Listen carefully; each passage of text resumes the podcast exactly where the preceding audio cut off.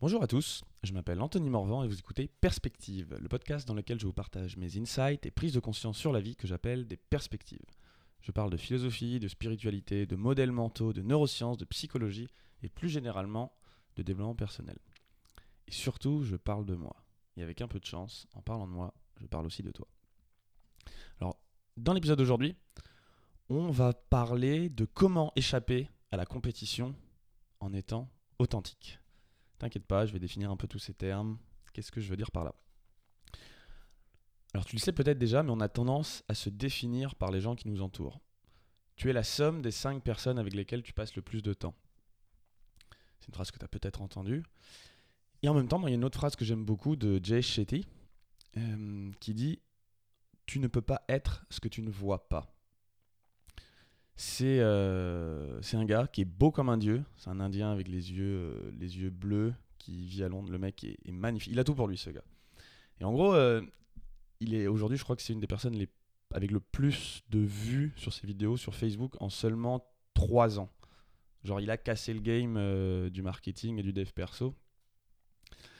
Et en fait, c'est quelqu'un qui a un passé, qui est passé de marketeur à moine.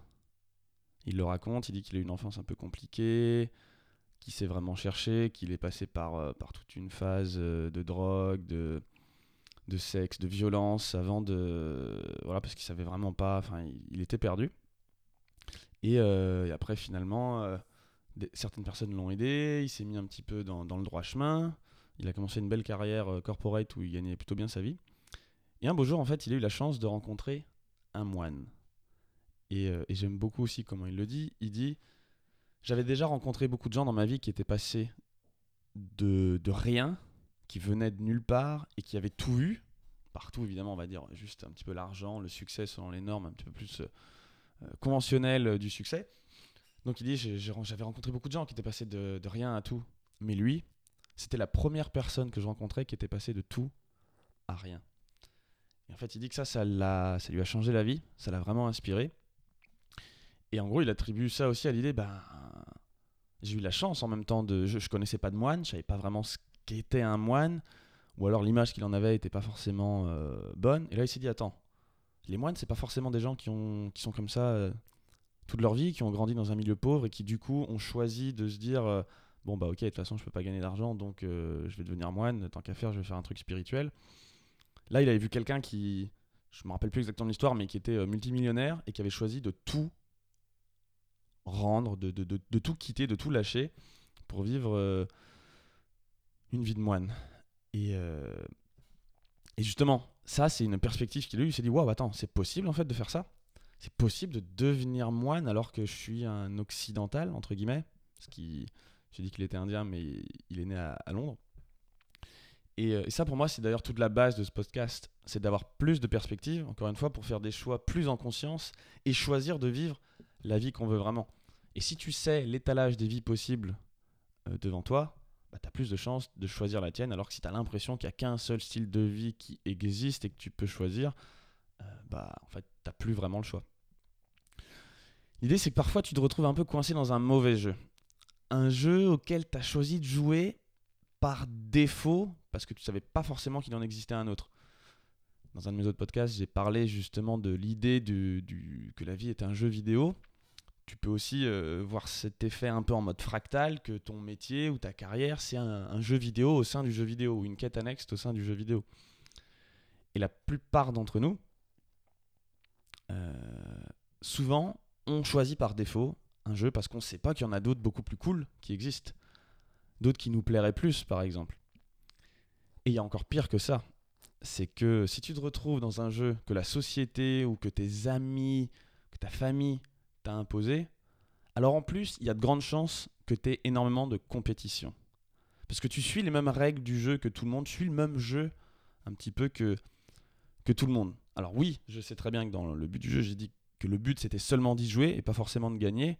Maintenant, attention, on n'a jamais dit que perdre le jeu c'était plus cool que de le gagner non plus. Et on a le droit de vouloir le gagner tout en sachant que ce n'est jamais qu'un jeu. Pour ma part, par exemple, j'ai fait une grande école d'ingénieur parce que c'est ce que mes parents m'ont dit de faire, c'est ce que mes profs m'ont dit de faire. J'avais des bonnes notes à l'école. Donc on m'a dit, bah tiens, va en, en seconde générale. J'avais des bonnes notes en seconde générale, va en S. J'avais des bonnes notes en S. Tiens, va en prépa. À chaque fois, le truc qui t'ouvre le plus de portes possible. Et au final, j'avais des bonnes notes en prépa. Poum, j'ai pris la meilleure école d'ingé que j'avais. Cool. Et presque, j'avais l'impression, bon, bah. alors, je vais faire un peu ma victime, mais j'avais l'impression, bon, bah, de toute façon, j'ai des bonnes notes, donc je suis obligé d'aller en école d'ingé, quoi. Je me suis... Jamais là-dedans, je me suis dit, qu'est-ce que je veux vraiment? Qu'est-ce qui me plairait? Qu'est-ce que... À quoi je veux aboutir quand j'aurai, euh, quand j'aurai 50 ans dans le monde pro? Et du coup, c'est quoi le meilleur chemin pour y passer? C'est quoi qui maximiserait mon niveau de bonheur? C'est quoi d'ailleurs les règles du jeu que j'ai envie de m'imposer? Enfin, que j'ai envie, j'ai envie de jouer. Non, c'était juste, bon, bah, t'es bon en maths, du coup, tu vas là, quoi. Ok, cool. Et au final, c'est pas vraiment que j'aimais pas ça. La vérité, j'aimais bien. J'aime bien faire des calculs. J'aimais, bien tout ce qu'on voyait en, école d'ingé. Euh, je suis un petit geek dans l'âme et, je me suis quand même éclaté en cours. Sauf, euh, j'avoue, il y a des cours de maths où quand même j'avais envie de me pendre. Mais, euh, mais dans l'ensemble, j'étais plutôt content. Le problème, c'est que je me suis retrouvé en compétition avec des milliers de mecs beaucoup plus intelligents que moi. Et pour autant, me demandait de gagner dans ce jeu. Parce que c'était aussi une des règles. L'idée, c'était de trouver un super boulot avec plein de responsabilités, un bon salaire, le tout après la, sortie d'école. Mais en fait, les mecs en face de moi, ils étaient plus intelligents, plus cultivés. Il y en avait beaucoup qui avaient beaucoup plus de pistons que moi. Enfin, c'est très simple parce que moi, j'en avais pas. Et c'est pas que c'était un mauvais jeu. C'est juste que, à la base, j'avais quasiment aucune chance de le gagner, ce jeu. Je pouvais jouer, je pouvais être un peu compétitif, mais c'était perdu d'avance euh, dans ce jeu corporate d'arriver à, le gagner. Encore une fois, comme je l'ai dit, je l'ai déjà dit dans d'autres épisodes, le but du jeu, c'est pas forcément de le gagner, certes, mais c'est pas non plus de le perdre quand tu sais que tu n'as aucune chance face à la compétition. Puis un beau jour, je me suis dit, bah tiens, en fait, euh, à force de lire des livres, tiens, et si je lançais un business? Et surtout, un business dans lequel j'ai juste qu'à être moi-même. Alors ça, c'est pas fait tout à fait comme ça, mais, euh, mais quand même, à bien y réfléchir, il y a une partie de ça déjà que je cherchais inconsciemment. En outre, le fait que ça implique de savoir qui je suis, qui j'ai envie d'être, de ne pas avoir peur de m'exprimer, euh, ce jeu-là m'apporte un avantage énorme. Et là, je parle de, par exemple, mon, entreprise de, coaching, Alpha Body, où je dois faire des vidéos à mon image, même si j'ai euh, mon associé, on est deux, bref, euh, on est, deux personnes où c'est même notre image et tout ce qu'on a à faire, c'est être nous, nous exprimer. Il y a un truc qui est cool, c'est qu'il n'y a personne au monde qui est meilleur à être moi que moi-même. Et là, je parle pas forcément euh, seulement de- d'entrepreneuriat, mais dans la vie en général. Ça m'arrive encore euh, de me comparer avec certaines autres personnes. Beaucoup moins, de moins en moins, c'est quelque chose sur lequel j'ai énormément travaillé. Mais avant, c'était quasiment avec tout le monde. Et d'ailleurs, des personnes souvent qui jouaient un jeu auquel j'avais absolument pas envie de jouer, mais je voulais quand même les résultats du jeu. Typiquement, euh, euh, ouais, certains métiers, euh, j'ai jamais voulu travailler en banque. Et pour autant, quand j'avais des, potes qui travaillaient en banque qui me donnaient leur salaire, j'étais là en mode putain, mais moi aussi je veux ça. Sauf que j'avais pas envie de jouer à leur jeu. Et je me comparais, eux, je me disais, ah, c'est pas cool, je gagne pas autant qu'eux. Ouais, mais mec, t'as pas envie de jouer, t'as pas envie de leur vie, t'as pas envie d'avoir. de. Ouais, t'as pas envie de jouer à leurs jeux vidéo, à leurs jeux, à eux. Mais pour autant, je me prenais la tête à, me comparer sur les résultats. Ou alors un autre jeu auquel j'avais encore moins de chances de gagner, j'en ai déjà parlé, c'est de me comparer et penser que je perdais s'il y avait un mec qui était plus grand en taille que moi. C'était genre je me comparais, ah merde, un mec plus grand que moi. Ah, j'ai perdu. Ou alors parfois, ça arrivait un mec plus petit, je me dis, ah, là j'ai gagné. Ouais, en fait, c'est vraiment un jeu de con dans lequel je suis sûr de perdre, tu vois.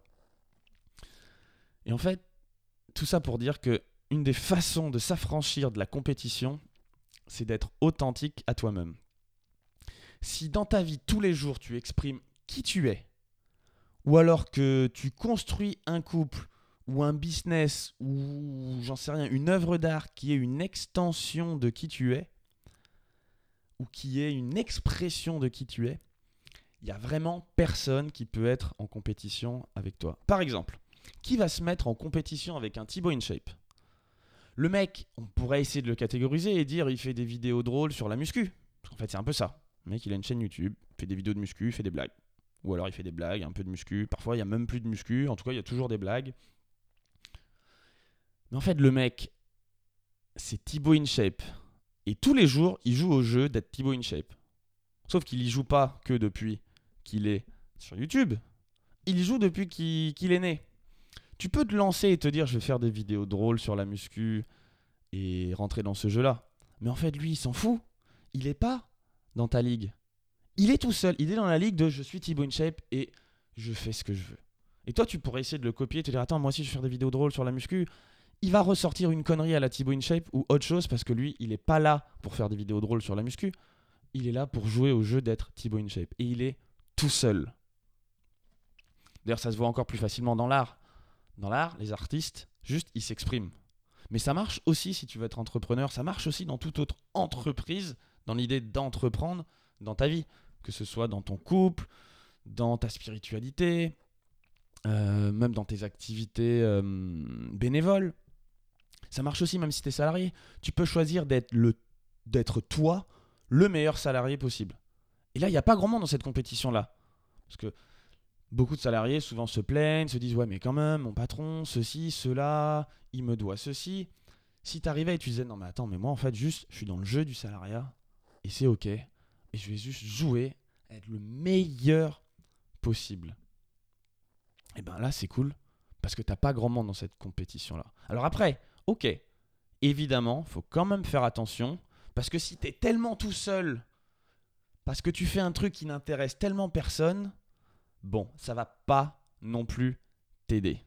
Ok, évidemment, je sais très bien que ça peut être poussé à l'extrême. Ce que je suis en train de te dire, c'est soit toi-même, exprime-le, et tu verras d'un coup derrière, tu auras des retombées, euh, même économiquement, ça va bien se passer. Oui, poussé à l'extrême, en effet, tu peux très bien faire un truc qui intéresse tellement personne qu'en fait, ça ne t'apporte jamais rien, en tout cas financièrement.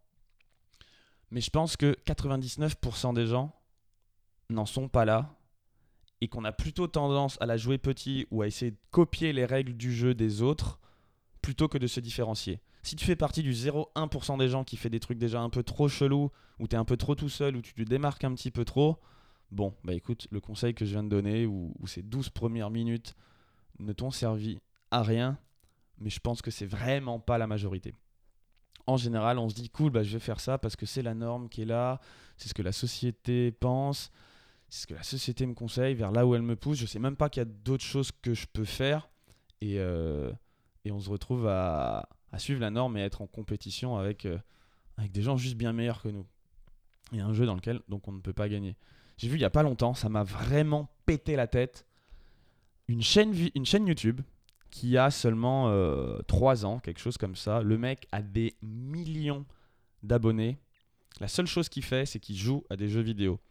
Mais c'est même pas il joue à des jeux vidéo et il parle et il commente le jeu vidéo. Juste la, la chaîne, il s'enregistre quand il joue. Il achète un nouveau jeu, il enregistre l'écran. Il parle pas le mec. Il enregistre l'écran, il joue et tu vois l'aventure de son personnage comme si toi tu joues au jeu vidéo, mais en fait il joue pas. Et chaque vidéo, il a 50 millions de vues. Il a, euh, je ne sais plus, 4 ou 5 millions d'abonnés. Et alors après, je sais pas si tu es au courant, mais avec 4 euh, ou 5 millions d'abonnés, euh, même sans être un génie niveau business, rien qu'avec la pub sur YouTube, tu as de quoi vivre très très bien. Et en plus, t'imagines le mec, il a fait quelque chose où il s'est dit bah, Moi, ma passion, c'est les jeux vidéo, juste prends une caméra, je me filme quand je joue. Bon, on verra bien si ça intéresse quelqu'un. Et poum, 3 ans plus tard, il y a 5 millions d'abonnés. Et, et lui, quand on est, moi j'ai joué beaucoup aux jeux vidéo quand j'étais petit.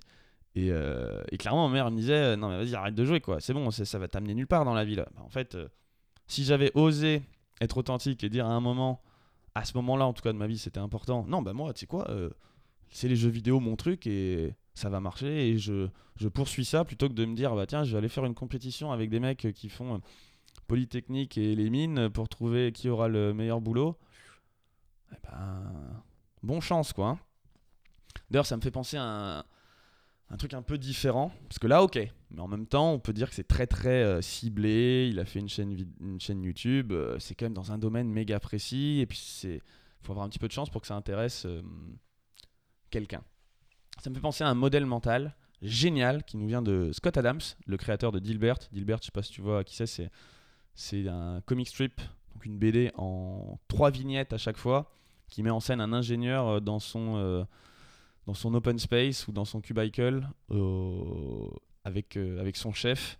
Et en fait, c'est tout un tas de, de, situations comiques corporate. Toutes plus absurdes les unes que les autres, mais c'est vraiment très très drôle. Et en fait, il parle du concept de talent stack, la pile de talent. Et en gros, il dit, pour être le meilleur dans un domaine, typiquement, tu veux être un Michael Phelps ou un Usain Bolt, bon déjà, il faut avoir la génétique qui va bien et tout, mais même si on parlait que de travail, tu dois être dans le 0,001% du domaine pour vraiment exploser. Alors que si tu es juste dans le top 25%, dans trois trucs différents qui te plaisent, et eh ben en fait, tu peux quasiment avoir les mêmes résultats. Lui, par exemple, euh, Scott Adams, il dit bon bah les mecs, j'étais pas le meilleur consultant en entreprise, mais il a, été consultant en entreprise et il a vu assez d'entreprises pour avoir une bonne idée de comment ça se passe en entreprise. Il dit je suis, je suis pas le mec le plus drôle du monde, mes blagues elles sont ok, mais c'est pas les plus drôles du monde. Et je suis pas non plus le meilleur dessinateur du monde. En revanche, si je mêle les blagues, le dessin et le monde corporate, je suis le meilleur du monde. Et ça a donné Dilbert, et avec Dilbert, il a gagné des millions et ça fait 20 ans qu'il en vit et il continue à écrire son petit comic strip tous les jours. Ça le fait kiffer. Et, euh, et il s'est créé un monde dans lequel il a aucune compétition. Parce que si demain, quelqu'un venait et dit Bon, bah, dans le monde corporate, euh, je vais créer une BD un peu drôle, euh, machin, tout le monde le comparerait à, à Dilbert. Et, vu la notoriété de Dilbert, les gens seraient là en mode Non, en fait, ça nous intéresse pas. quoi. Il a créé sa sous-niche dans laquelle c'est lui le patron. C'est lui le meilleur. Il est inattaquable, il a aucune compétition. Et euh, moi, ça me fait penser, j'ai un pote que j'ai rencontré, il est pianiste, il fait de l'hypnose et en même temps du consulting. Et en fait, ce qu'il fait, il fait des sessions en entreprise dans laquelle il joue du piano tout en faisant un peu d'hypnose et en, en amenant les, euh, les équipes de direction à réfléchir dans une direction. Le mec, il est tout seul. Il n'y a personne qui fait ça. Et évidemment, il déchire. Il a créé son truc dans lequel euh, il fait pas juste de l'hypnose, c'est pas juste un pianiste, c'est pas juste un consultant en entreprise. Il a mis les trois trucs qu'il aime, qu'il fait bien, et il en a fait quelque chose où il y a que lui. Euh, en séduction, par exemple, c'est pareil. Le nombre de mecs qui apprennent des phrases d'accroche pour aborder une fille ou un homme, euh, ça fait générique, sans personnalité. Au mieux, la fille, elle t'aime pour quitter pas, si elle a pas réussi à capter que tu, mentais. Au pire, elle te bâche parce que tu montres pas vraiment qui tu es. Alors que si tu arrives en mode authentique, en mode euh, voilà, ça c'est moi, juste moi. Là, ce qui lui plaît, si tu lui plais, t'es tout seul. T'es tout seul parce qu'il n'y a personne d'autre qui le fait. Ça me fait penser, j'ai un pote, Adrien, bon, il est plutôt beau gosse, certes, mais quand il voit une fille qui lui plaît dans la rue, il va juste lui dire bonjour, c'est tout. Et tu sais quoi? Bah, Il peut parler à des filles qu'il ne matcherait jamais sur Tinder parce que là, il y a un milliard de compétitions. Tu as tous les crevards qui mettent euh, swipe euh, sur les filles les plus jolies. Mais dans la rue, personne n'ose leur parler. Lui, il va juste dire Bonjour, moi c'est Adrien. Salut, ça va Il est tout seul. Et les filles, à chaque fois, lui disent Ouais, bah putain, génial. Euh, en fait, c'est la première fois que ça m'arrive en une semaine. En tout cas, de façon propre. C'est pas en mode Wesh, madame, t'as vu, t'es bonne.